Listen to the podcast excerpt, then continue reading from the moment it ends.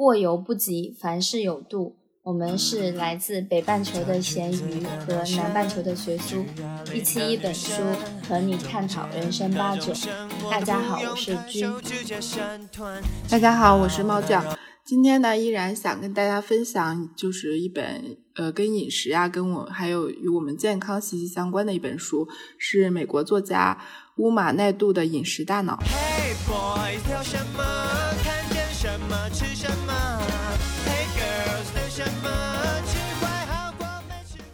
我读完这本书最大的感觉就是，其实跟之前那个我们分享过的一本书叫《深度营养》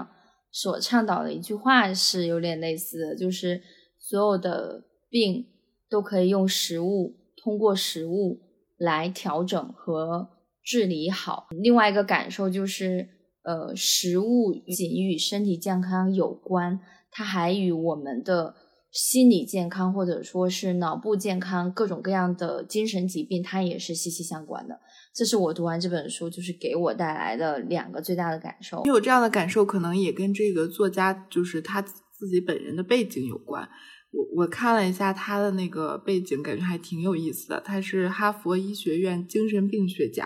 然后是剑桥烹饪艺术学院专业厨师和康奈尔大学营养专家。这个专业厨师，我就觉得还挺有意思的，所以他在这本书中其实确实是给了大家很多的菜谱，还有一些就是饮食方案。就比如说我们之前就是可能会经常涉及到地中海式饮食法呀，然后他还嗯列举了一些，比如说你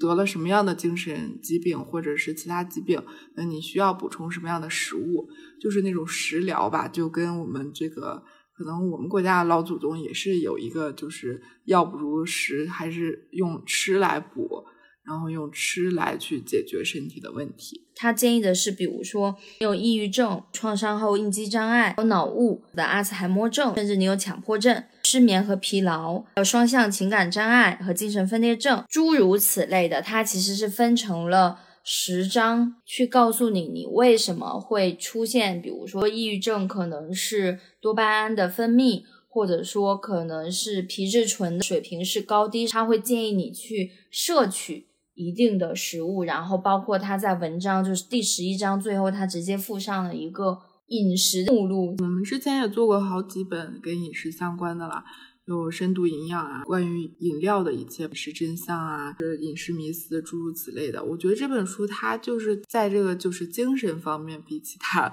书更多走了一步，因为这个作者他本人的这个背景，他可能更关注于这个精神方面的。虽然其他其他作家可能也都有涉猎到你失眠了，是不是跟你的吃有关系啊？焦虑是不是？但是他可能把这个就做了一个更大的细分，就你。就像刚刚君列举的，就各种各样的精神上的问题，或者是精神上的疾病，那可能都是有一些就是呃饮食方面的原因。那我们也可以去通过饮食来调整，然后让你的身体重归健康。我就觉得有一个点挺有意思，就是他讲那个失眠的那个地方，他讲说可能就是酒精，其实嗯。我记得应该是哪一本书中也有作者说，他不是每天都喝酒嘛，就可能喝的不多啊，不是酗酒，就是可能喝一杯。他说，就是有有一些专家说，呃呃，那个喝酒对健康有百害无利无一利。他觉得其实适量的话对身体也是有好处的。然后其实我就看到这个。就这本书里，他在讲到喝酒这件事情，我就想，其实很多时候，尤其是我们成年人，就是你睡不着觉的时候，都会想，哎，我喝一杯可能会很好的睡眠。确实也是喝一杯，很快就困了就睡了。但是他就在这个书里写，他说，因为酒精是种镇静剂嘛，理论上确实是会让人更快入睡，但是它会打扰你的这个整个的这个睡眠的这个节奏。这样可能是让你的睡眠会变得，就是比如说你第二天可能更难入睡了，或者说你中间会突然醒呀之类的，就反而是对睡眠没有好处的一件事儿。我觉得这个点其实也挺有意思的，就是我可能是觉得他也是跟其他作家有一些不同观点的地方吧。包括他还提到了咖啡，对于咖啡的这个摄取，其实也一直存在争议。之前我们其实也。也聊过一本书，为什么要喝饮料？我记得是那本书。目前的一个研究成果，应该还是处在于，如果你没有对这些物质产生过敏的情况下，那就是说适量的饮用，因为每天的建议应该是在六十毫升的咖啡因左右，也就是说你在喝咖啡的时候，一天应该是当三到四杯，因为每杯咖啡的咖啡因含量大概其实就是在呃毫克数应该是在十五到二十左右，所以每一天大概平均下来就是三到四杯这样的一个咖啡的量，会让你产生多巴胺，因为它会刺激你嘛，让你产生这种。呃，快乐的激素也好，或者说重振振就是振奋你的精神也好，但是它所带来的，比如说他在讲到这这这个双向情感性障碍的时候，或者说躁动症的这块的时候，其实就是不太适合会要喝咖啡。所以这个其实跟我们之前分享过的理念也非常相似，就是呃。每个个体它都是不一样的，这也是为什么说它会分成有很多种这种精神类疾病的情况下，你要去对应饮食的一个原因。然后他在一开始，我比较令我比较惊讶的是，他在一开始的时候其实就提出来了微生物，就是微生物菌群。这个的话，我们应该是在饮食的真相和饮食的迷思里头，就是一直在强调，呃，微生物菌群就是它的这个重要性。我觉得在这几年好像也被。不知道是不是近期近几年的一个新的研究成果，还是怎么样？我觉得，不管是在我身边，还是朋友圈，还是说我在小红书上，其实我刷到这样的说法越来越来越多了。就是说，微生物菌群是我们的第二大脑，它其实是连接着我们所有的这个身体内的器官，尤其是这些肠胃疾病。其实基本上就是微生物菌群在作用，所以就是说，好多人不是一直在强调喝益生菌嘛，尤其是给小孩儿，什么身体稍有不舒适，或者说可能便秘，那就是给他喝益生菌。那其实这个过程其实就是在丰富你的微生物菌群的过程，呃，让它的多样性更更更繁杂、更多样，然后以至于它能够更好的调节你胃里的一些工作，就就是你的身体的一个工作，然后它。也讲到，就是说微生物菌群跟你的情绪，现在最容易就是联想到的一些症状，比如像抑郁症、焦虑症，它其实都是息息相关的。然后这个的话，在我身上的一个反应就是非常明显，比如说我，呃，昨天回到家，我就特别想吃东西，而且是控制不了的，就想吃，吃完这个还想吃那个，然后一大包瓜子，就是嗑了半包之后，就强制让自己一定要停下来，一定要停下来。瓜子停下来之后，我又吃的别的薯片，就是一直在吃东西。然后吃完东西呢，你整个人就变得很疲惫。我不知道是缺氧还是说我的用这个作者的话说，我觉得正常我们会说是不是你饱的就缺氧，但用这个作者的话说，其实就是你的微生物菌群已经出现紊乱了，因为你在不断的给他你的身体里塞东西，我特想睡觉，然后呢什么都不想干。刷手机，然后就睡觉，然后再刷手机，就一直在这个恶性循环里边。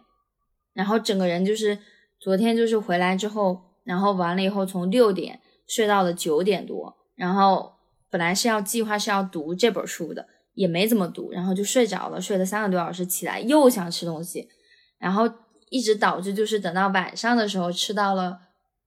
就是也是在控制吧，但你就感觉就是你不太能控制自己。然后完了以后，大概就是到昨天到了十二点多才睡着，但是就明显就觉得自己的睡眠不够，今天又继续睡，所以今天才稍微的调整过来。但是这本书其实就会提到说，如果你的整个身体出现的紊乱的情况下，不管是你的情绪，还是你对饮食的控制，还是说你想摄入的东西，它就会都有影响。比如说我吃了薯片之后，我就更更想再喝来一瓶可乐。我我喝了一瓶可乐之后，可能更想再来一点什么别的什么碳水的这种高碳水的炸的什么薯条，对不对？就是它会一直循环，然后一旦循环了呢，你你你你的那个紊乱了之后，你就越来越不能控制自己，然后你就很郁闷。有可能是因为随着年龄的增长吧。刚刚我们不是聊咖啡嘛，然后你又说你昨天暴食这个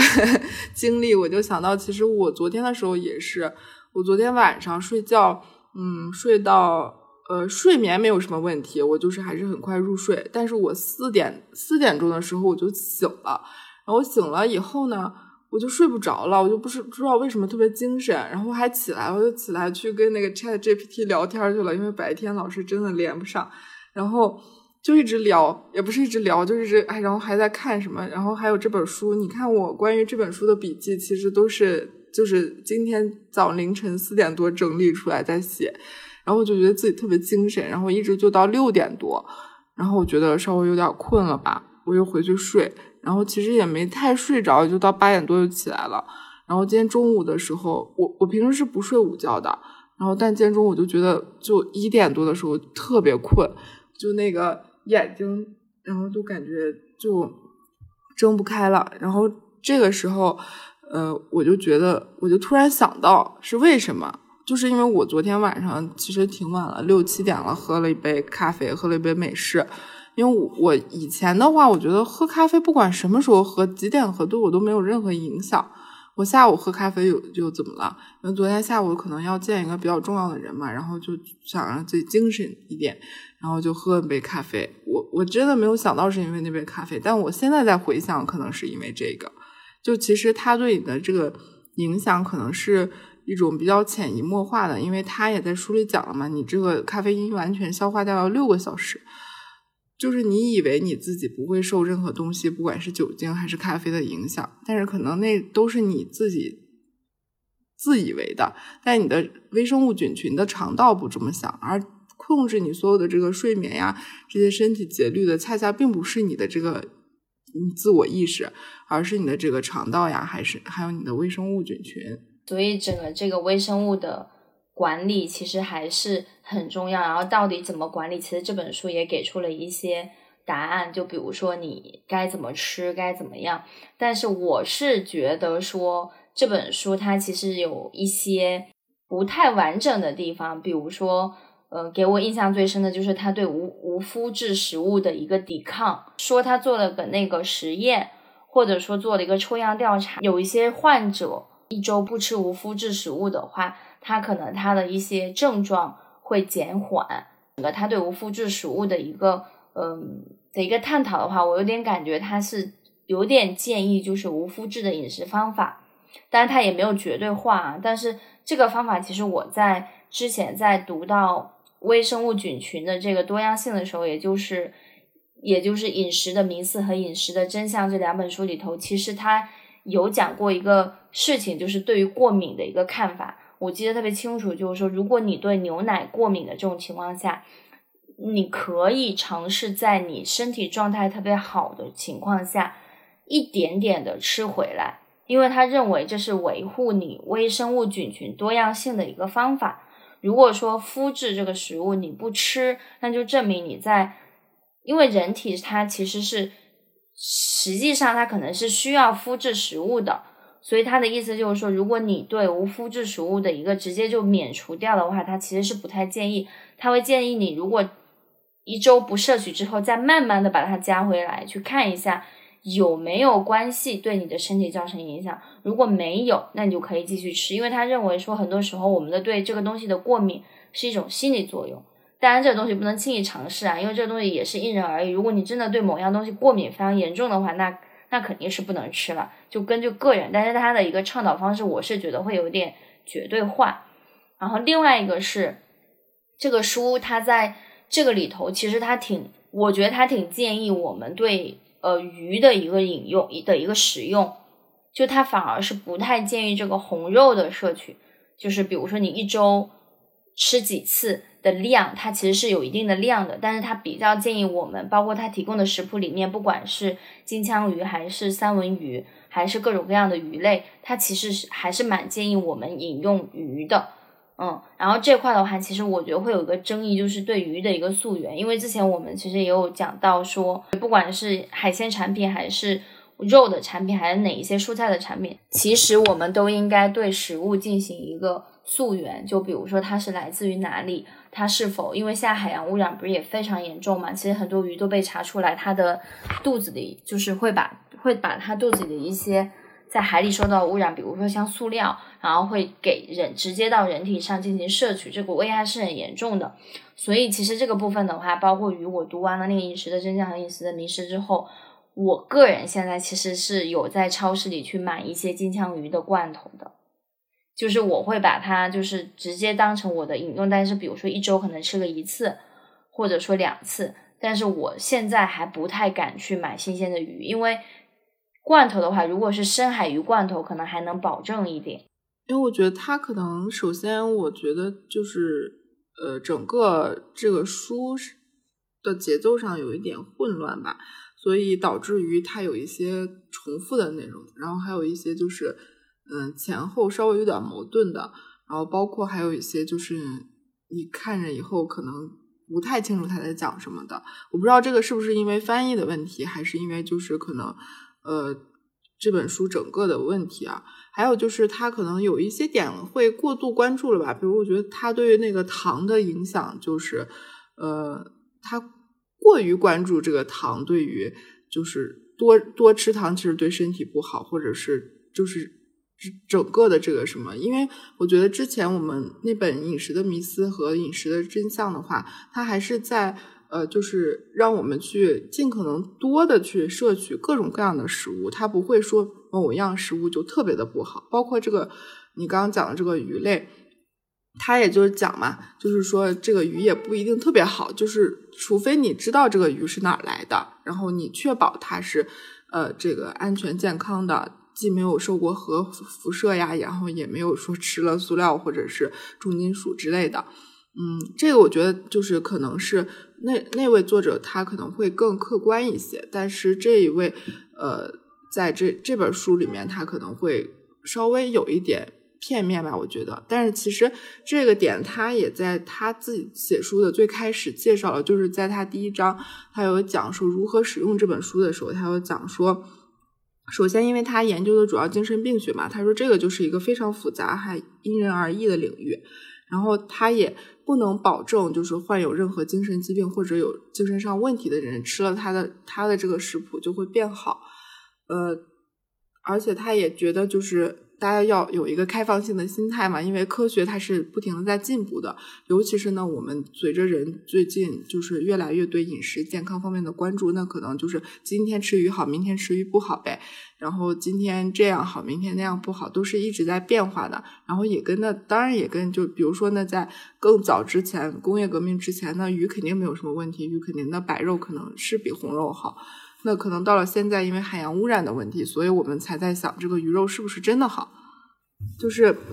他也解释了，他说这个是一个变化的过程。那可能就是让大家去比较呃客观的去看待这本书，看待他的观点，看待这个问题，然后去使用他的这个食谱。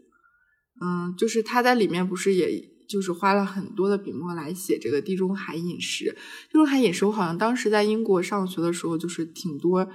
呃，那个时候还挺火的，就很多人他可能就是明星呀或者什么去呃用这种饮食方法，主要就是呃，它其实主要就是呃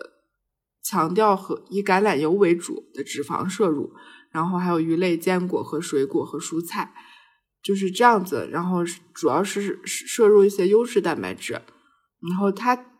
它其实它的观点就是这样子有助于保护你的身体健康，然后呢还。有助于保护你的大脑健康，就他其实呃就是写了挺多这样的菜谱，然后让大家去呃实现这个地中海饮食方法。但我就觉得这个地中海饮食法其实首先它也是挺早出现的，然后延续时间挺长的。那它可能是有一些它的就是独到之处，但是我觉得出现在一本这个也算比较新的一本书里吧，它又稍微有一点。感觉延时，就我觉得可能会现在应该会有一些，就是更独到的或者是更新颖的这种饮食方法，但是我没有在这个书里看到，我还稍微有一点失望。这一点的话，我可能跟猫的见解会有点不一样。首先，我半部分同意，就是说，嗯，比如说我们要根据当下的环境去调整饮食方式，比如说像我们刚才分享的鱼类这一块。因为你要去溯源，包括蔬菜，你也要去溯源，你才能知道说哦，你溯源完之后，你才能知道说你吃到你嘴里的是从哪里来的，它是否是呃是否是健康的。比如说这个蔬菜有没有碰到很多农药，它是否在保证就是嗯对人体没有伤害的情况下摘下的这些蔬菜，包括这个鱼类。对，因为这个鱼类是当时我记得特别清楚，就《饮食的迷思》和《饮食的真相》那位作者非常非常之强调的，就是他就说你一定要知道鱼来自于哪里，你才去吃这条鱼。所以我半部分同意，就是说，呃，我们对当下的一个食材的一个考究，是否我们要调整这个饮食方式？那我不同意的部分其实是在哪呢？其实是我是觉得传统的饮食方式，包括就不管是地中海饮食，还是说。呃中国的一些饮食文化，我们最熟悉的这些饮食文化，其实它可能我们没有办法一开始，或者说我们的祖先他们那会儿没有办法用科学的方法去解释它，但实际上它其实是蕴含的大大的道理，是我们后期在研究的时候发现的。比如说，嗯，有一个刷新我的认知的就是说，我们现在不一直在说要少吃米饭。多吃菜嘛，就老是觉得说米饭其实就是不仅它嚼完之后它呃碳水化合物很高，而且它的糖分也很高。但这本书如果是按这个这本书的这个科学来走的话，他说当米饭和鸡蛋和芝麻油和豆芽菜放在一起的时候，其实它的血糖生成指数，也就是我们之前也提到过的这个 GI 非常低的。就是它，比如说你单吃一碗米饭。假设啊，它的血糖生成指数是五十，就假设我也不知道具体这个数，但如果当你把我刚才说的那些东西放在一起吃的时候，可能它就剩二十了。所以我看到这个的时候，我其实是很令我有一点惊讶的，就是说，哎，那我们以前老在说，我们平时早上可能喝粥，吃个鸡蛋，配个鸡蛋，然后可能再用芝麻油炒个豆芽菜，然后我们就一起吃了。那这个情况下，其实它是一个某种层面上，它就是一个很健康的饮食方式。所以，我为什么会之前我们一直在强调，包括《深度营养》那本书，它一直在强调说，刚出来的东西，近几年才生产出来的东西，比如说这本书作者他里头强调的康普茶，这种近几年才出来的东西，我们要我们要慎重，我们要吃的其实是本来就存在的几千年存在的东西，比如说麦，呃麦子，比如说燕麦，比如说这些呃西红柿。黄瓜，就这些是地里长出来的东西，而不是说，呃，我是一些化工合成的一些饮料，或者说可能是糖。为什么大家对糖的争议那么大？其实还是因为糖它是一种人工合成的化学合成品。那其实就是说，当然我我我也不反对，就是说像猫说的，其实没有必要太过度关注对糖分的一个摄入。但实际上为什么会关注的原因，是因为。你可能在你早上可能吃一张饼，或者说你可能吃点米饭，其实你的那个糖已经从这部分已经摄取了。那如果你再去喝一瓶可乐的话，那可能你今天的这个糖就超出了。那超出的影响，超出的的的后果，可能就是会对你的脑部，或者说可能对你的整个微生物菌群，它就会产生一定的影响。它其实是这样子的，所以它其实是凡是有一个度，我觉得是，就是我们的这个播客的名字。过犹不及，嗯，我们其实还分享过一本书，叫就叫戒糖。其实他那本书基本上就在讲这个糖对人的危害，以及就是为什么我们需要戒糖，或者就是说控制糖分的摄入。嗯，我确实同意你说的，就是呃，这个现代工业革命之后给我们其实。有太多太多的加工食品了，这些加工食品它虽然比较新，一直有新的，然后包括现在基因技术又比较发达，又有很多的转基因食品。我现在去超市就很多东西，你看它，它就长那个样子，好像是什么东西，但它又不是。比如说，就很火的什么牛奶草莓啊，就是巧克力草莓啊，它白白的，然后它还是草莓。然后包括越来越小的西红柿或者说圣女果，然后就是。你很难讲这种东西就是是好还是不好，因为这种就是非常大的这种变动，基因改造呀，或者说是新的食物或者新的东西的出现，那确实是需要这个时间去检验它到底是有害还是有利的，或者是其实我们到今天还有很多东西就是也是之前的一些商业操作嘛。这个我们之前其实在饮料那本书中也讲过，就是很多比如说牛奶呀或者这些东西兴起来，它可能并不是完全是因为它是。嗯，更健康或者更有营养，可能是因为这个东西卖不出去，然后国家比较着急，各个国家都比较着急，或者是一些资本他想要去利用这个东西挣钱，那他可能现在就呃火起来，然后很多那个可能就是拿钱办事儿的专家或者什么就会出来说，哎，现在要吃这个什么，这个对身体有好处，这个确实是一个不可验证的。确实，我们如果能真的吃到土地上长出来的东西，然后也没有经过呃更多的改造，没有经过更多的加工，确实是最好的。而且，可能所有的这些就是我们呃涉及到的这些作者的书里面，他们都在强调这个饮食的丰富性。其实饮食的丰富性也可以带来我们这个菌群的丰富性，这样子也会就进一步的去调节你的那个身体。我之前好像看到一个报道，就是说美国它可能因为就是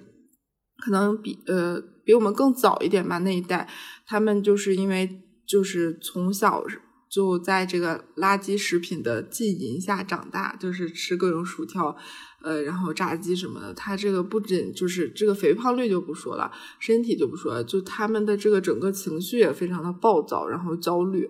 就可能是因为这种大油、大糖、大盐的食物，它可能对身体确实是不仅是对身体，对你的这个精神也是一种损害。那可能就有的人他的这个饮食特别丰富的话，他的这个精神海是不是也是那种比较平静的海纳百川？这个我不太清楚啊，因为。就很多人其实也不会去问别人到底你每天都吃什么，其实是有关系的，因为这本书有讲到，大概三分之一的美国人患有焦虑症，就是跟他这个饮食，跟你就是读到这个新闻其实是如出一辙，就是他有类似的这样的一个表达，然后包括就是说你刚才提到的牛奶这件事情，包括我们之前讲到的可乐，对吧？就是可乐的零糖可乐，就是后面我仔细看了一下，它确实是用甜味剂叫 sweener，。就是他写的是 Zero Coke，但实际上它其实是放了甜味剂在里面。然后包括就是现在做咖，我不是在做咖啡师嘛。然后完了以后，不是大家都会把牛奶换成我们之前说的燕麦啊、豆奶呀，就是我们其实把它称作牛奶。我们当时也说的，其实它根本就不是牛奶，它是一个新新兴的产品。然后那一天我就仔细看了一下它那个成分表，它那个比如说你像。呃，椰椰子水、椰子奶这个部分，其实它里头只有大概百分之三吧，还是百分百分之五，反正非常少的一个椰子浓缩汁，然后再加可能是再加一些水，然后再加一些糖，然后呢再加一些椰子的 flavor，就是类似于添加剂吧，就是这种东西，然后构成的这么一瓶，就是所谓的我们老爱说的，就除了牛奶之外的做咖啡的奶，就不同的 flavor 风味的。风味的咖啡，实际上你还不如就是喝一杯正常的咖啡牛奶，对，所以基基本上在西方，像这个点，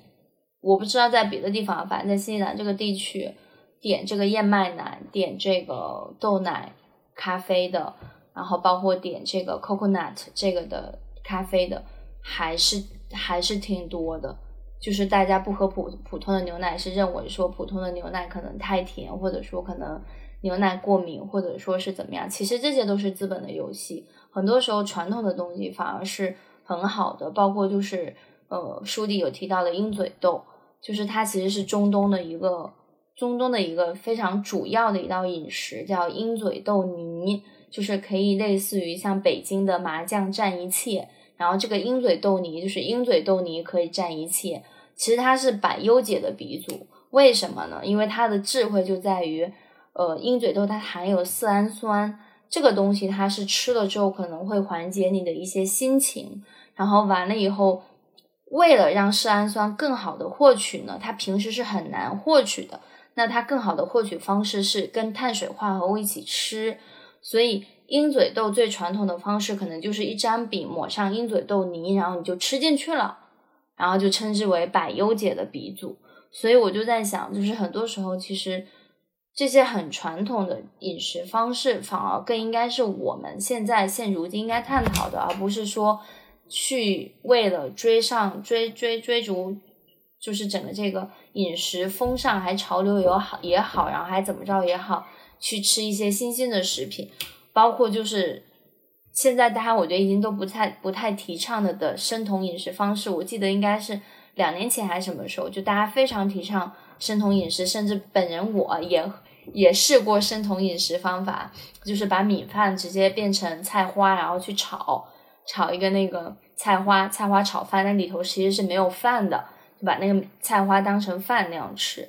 但实际上，这个书里头也提到了，说这种饮食方法的误区，呃，不管是短时间还是长时间，它可能会带来多种多样的一个反应。比如说，不同的人可能会出现恶心、呕吐、头痛、疲劳、眩晕、失眠、运动耐力下降，甚至是便秘，就是它会给你带来各种各样的副作用。所以，我感觉现在国内也不太有人在说生酮饮食的，反正我是听着比较少了。之前在北京，这个该不会生酮只是在北京流行的？我感觉之前在北京有一段时间，真的就是身边的人都在搞什么生酮。然后等我搞清楚什么叫生酮的时候，基本上已经就基本没有人在坚持了，因为好像还挺难坚持的嘛。因为就是碳水才能让人快乐嘛，你天天。嗯，再说不吃碳水，我感觉其他东西也不太好吃。完全不吃碳水，这些人就是，首先你这个经济实力得够，因为你要补充足够的蛋白质。然后其次你要就是不太有那种口腹之欲。反正而且我觉得凡是完全为了减肥而去的这个饮食方法吧，应该都没有什么特别的好处。就是现在看起来是这样的，至少。对，过犹不及嘛。对，确实是，嗯，反正这本书的话，我觉得就是可能，嗯，推荐的话，我特别推荐的是它后面附的这些菜谱，然后我自己就有很多样都特别想要去尝试，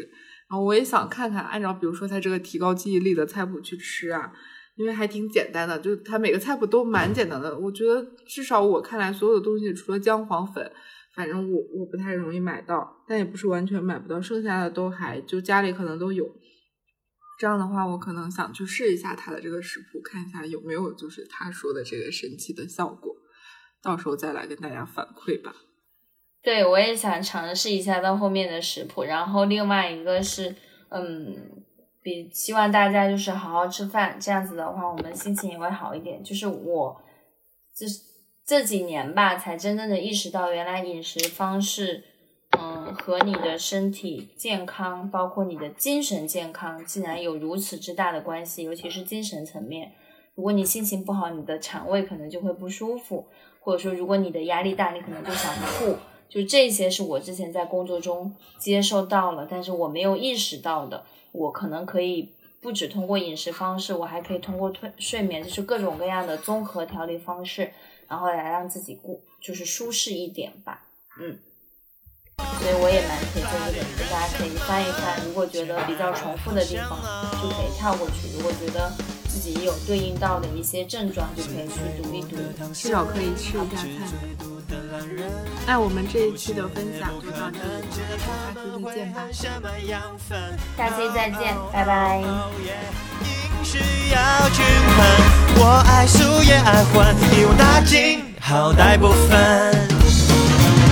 Hey Boys 挑什么？看见什么吃什么？Hey girl 等什么？吃坏好过没吃过。